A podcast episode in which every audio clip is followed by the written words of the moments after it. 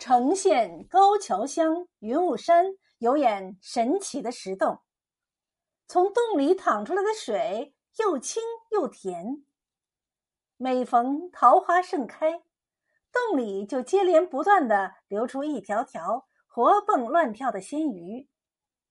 住在这里的人们都拿着竹篓、篮子去洞边捞鱼，所以人们管这眼泉叫鱼洞。关于鱼洞出鱼的事儿，曾经流传着一个美丽动人的故事。很久很久以前，在云雾山下的村庄里，住着一个叫晚生的小伙子，靠种田打鱼过日子。有一天，晚生来到河边，只觉得这天的天更蓝，水更清。湖里波动着微微的涟漪，十分讨人喜欢。晚生便向湖中撒下一网，当他往上提的时候，感到沉的提不起来，心想：今天捞到大鱼了，这穷日子有指望了。于是他将大网使劲的提出水面，一看，原来网里是两条美丽的大鲤鱼。晚生正要用手去捉。不料，奇迹出现了。只见那两条鲤鱼尾巴一摆，眼里滚出一串泪珠，还像人一样苦苦的哀求道：“好心人，请你把我放回去吧！好心人，放了我们吧！你的恩情，我们永远不会忘记。”晚上吓得倒退几步，愣愣的站在那儿，说不出话来。这时候，那两条鱼又苦苦的哀求。晚生觉得这两条鱼怪可怜的，二话没说，提起网将这两条鱼倒回了湖里。第二天，晚生又来到湖边打鱼，突然湖里放出万道金光，照耀的人眼睛都睁不开。他揉了揉眼睛，仔细一看，原来湖中央是一颗。闪闪发光的夜明珠。晚生想：湖里哪来的夜明珠啊？肯定是谁不小心掉下去的。他扑通一声跳入大湖，找到夜明珠，正想去寻人，突然身后传来人声。他扭头一望，只见一位老婆婆拄着龙头拐杖蹒跚而来，口里念叨着。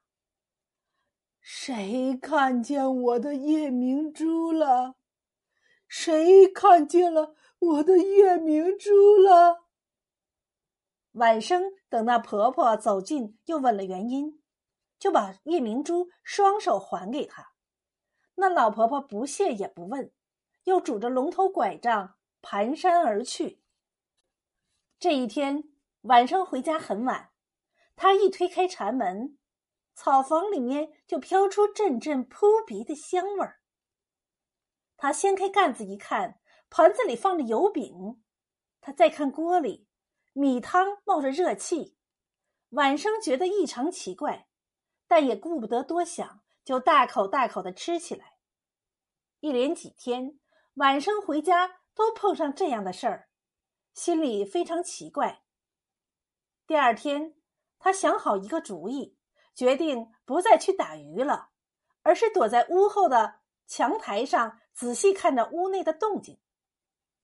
过了一会儿，门吱呀一声开了，从门里头飘进来一个漂亮的女子，笑盈盈的。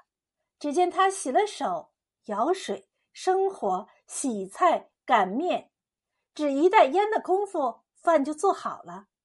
然后洗了手，盖好饭菜。就朝门外走去。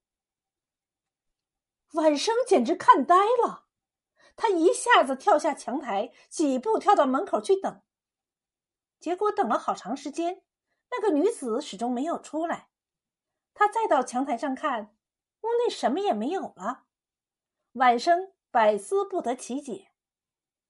他记得小时候，祖母把他搂在怀里，给他讲过嫦娥奔月。牛郎织女、狐狸精、灰彩精的故事，心想：莫非是什么妖怪来缠他了？他睡在炕上，净想着这些奇怪事儿。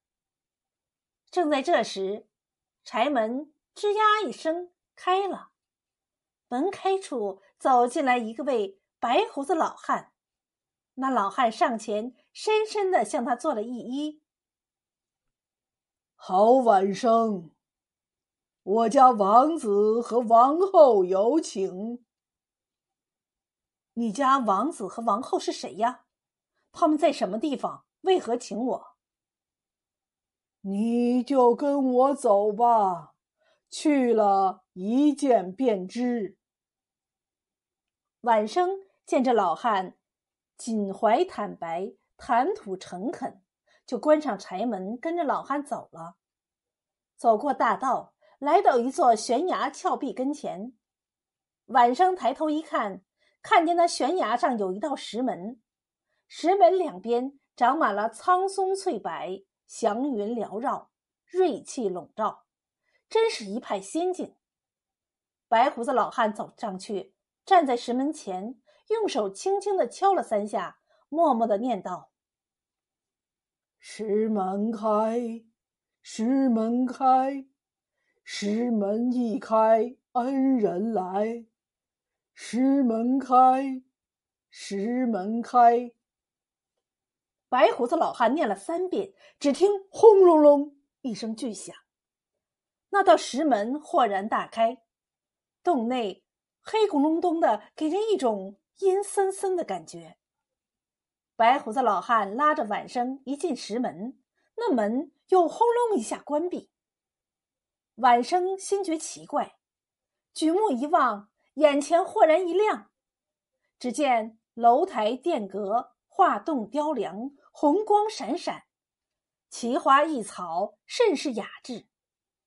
走进第二道门，又见眼前红柱挺立，青龙缠绕，门楣上彩凤飞、仙鹤立，殿内金碧辉煌，一群群舞女。婀娜多姿，一阵阵乐声悦耳动听。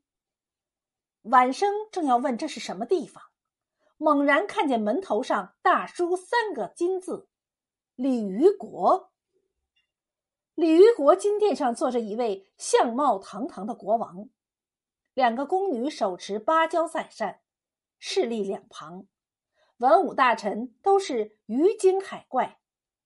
国王捋捋胡须道。上次我女儿出宫游玩，万幸被你搭救，这恩情恩重如山。晚生说：“你女儿是？”他刚说到这里，忽然想起放过两条鲤鱼的事，顿时心里明白了。国王又说：“你救了公主，她母女为了试探你的为人，又将夜明珠放在湖中。”你又能物归原主，毫不自私。因此，老夫按女儿的意愿将她许配于你，当即完婚，你可乐意？晚生一听，对国王说：“大王恩情如山，只是我家清贫如洗，恐怕公主去了受苦，还望大王再三考虑。”国王说。公主想到人间去，不让她去，她便要以死相要挟。我也只好应允。晚生听大王如此说话，更加敬佩公主，就向国王拜了三拜。国王大喜，立即命令乐队奏乐，宫女起舞。顿时，宫廷内金鼓齐鸣，笙箫同奏，歌声悦耳，舞姿迷人。共庆晚生和公主结下百年之好。晚生同鲤鱼公主结婚后，情真意切，感情融洽。晚生打鱼种田，公主纺纱织布，日子过得很幸福。时间过得很快，转眼间半年过去了。偏偏就在这时，一场灾难突然降到人间。一夜之间，山上的草晒干了，河里亮出了石沙，河里的禾苗死了，穷人们背井离乡，四处逃荒要饭。晚生一看这个景况，终日里愁眉苦脸，闷闷不乐，吃饭不香，睡觉不甜。公主明白丈夫的心事，指着东方的天空说：“我有办法了。离这儿九千九百九十里的地方有一座红云山，红云山上有个红云洞，红云洞里有一位红云老爹，红眉红脸红胡子，红衣红裤红飘带，常年累月在山洞里练金赞呢。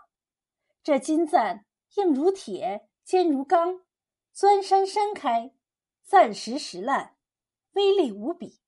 要是借下这把金钻，就能马上打开石洞，很快把水引出来。那时候人们有水饮了，和田得救了，旱象马上就会解除的。晚生一听这个好消息，兴奋地拿起竹笛吹了起来。当晚。小两口连夜烙饼子，收拾行装，等鸡叫了头遍，两个人就上了路。一路上，他们不顾酷暑严寒，不怕毒蛇猛兽，走了九千九百九十里路，终于到了红云山。红云老爹问明来意，深受感动，吩咐小两口乘上他的狗头大棚，拿上金簪，快回去。两个人乘上狗头大棚，谢过老爹，离开洞门，腾云驾雾，一会儿就回到了云雾山。晚生和鲤鱼公主一回村儿，就和乡亲们一道在石门底下站了起来。第二天一早，只听“轰”的一声，石门底下出现了一个桶口粗的大洞，顿时哗哗哗的流出了一股又清又甜的水。满村人欢乐起来，一下子将小两口举到高空。为了解救穷人的饥饿，鲤鱼公主立在洞门上，对着石门里面默默的念道：“石门开，石门开，石门里面鱼儿躺，石洞响，石洞响。”说也奇怪，只见天空雷电交加，狂风呼啸，下起毛毛细雨。那石洞里一阵响声过后，就接二连三的淌出一条条五六斤重的大鱼来。四乡八洼的穷苦百姓听说这个消息后，都拖儿带女的来石洞下面成鱼。从此，悠悠万古鱼洞就这样传了下来。